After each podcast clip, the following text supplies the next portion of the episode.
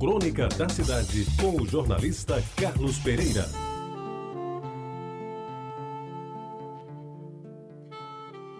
Amigos ouvintes da Rádio Tabajara, nos meus tempos de menino adolescente em Jaguaribe, muito se anunciava e pouco se vendia pelos reclames das rádios. Televisão nem pensar, isso ainda não existia por estas bandas. A Rádio Tabajara na Paraíba, a Rádio Clube de Pernambuco e a Rádio Nacional do Rio de Janeiro concentravam toda a audiência nas casas que tinham os receptores. Os aparelhos, alguns mais possantes como o Philips holandês, eram colocados em lugar de destaque, normalmente na sala de visitas das casas. E eu lembro da propaganda das camas patentes faixa azul, do trio maravilhoso Regina, talco, sabonete e água de colônia, do sabão português, do rum creosotado, do biotônico Fontoura, das pílulas de vidro do Dr. Rossi, do elixir sanativo da cerveja Brahma Teotônia, dos fogos Caramuru, do xarope Bromio, do regulador Xavier, dos cigarros deliciosos, do óleo Capivarol, do Colírio Moura Brasil, das casas pernambucanas, das lojas paulistas,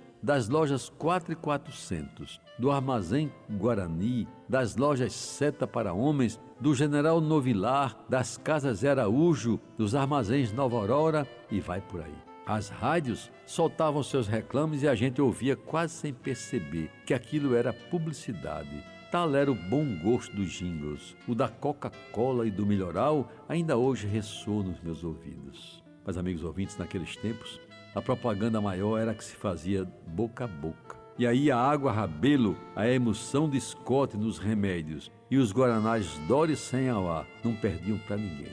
Tá fraco? Tome emoção de Scott. A garganta tá doendo? Tome água rabelo. Tá com sede? Tome um guaraná Dori. E assim aconteciam as vendas neste burgo nos anos 40 e 50 do século passado.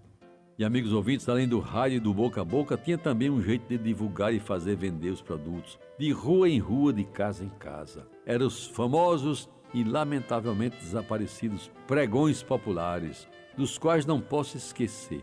O vendedor de limão, quer limão? Olha o limão, limão do melhor. O sorvete tropical com sua corneta ouvida e identificada à distância.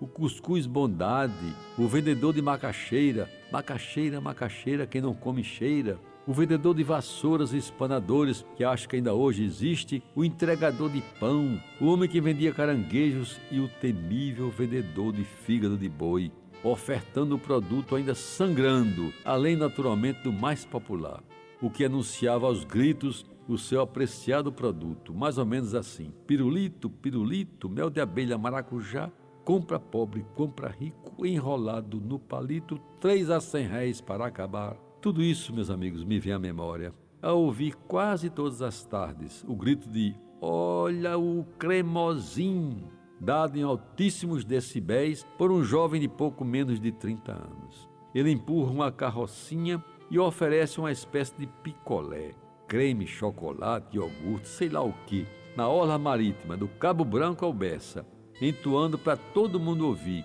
esse original cântico que me faz voltar aos velhos tempos dos pregões populares, que um dia existiram e que também, à sua maneira, ajudaram a construir a história desta cidade de João Pessoa e tantas e tão gloriosas tradições. Você ouviu Crônica da Cidade com o jornalista Carlos Pereira.